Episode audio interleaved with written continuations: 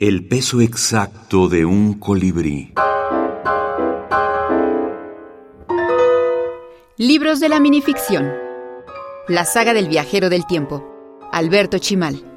A nadie le importa mucho eh, preguntarse cómo funciona este aparato. O sea, no hay mucha ciencia en esta ficción. Lo que hay es como el juego de esta especie de, de comparación entre puntos de vista, entre eh, realidades, culturas diferentes, ¿no? A la hora de que, de que se cubre la distancia aparente que hay entre ellas, ¿no? Por medio de los viajes en el tiempo. O el viajero, el viajero o, algún personaje de la actualidad puede conversar con el poeta Homero o puede conversar con alguien de 800 siglos en el futuro. Una persona puede ver a su propia madre, ¿no?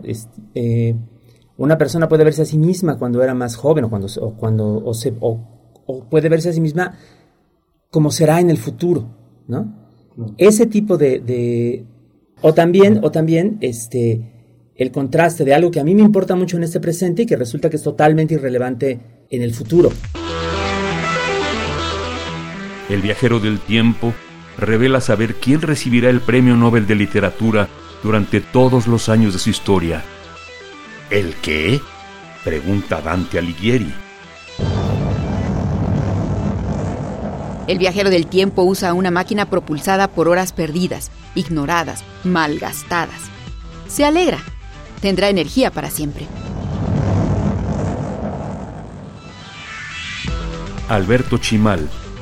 La saga del viajero del tiempo. México, UNAM, 2020.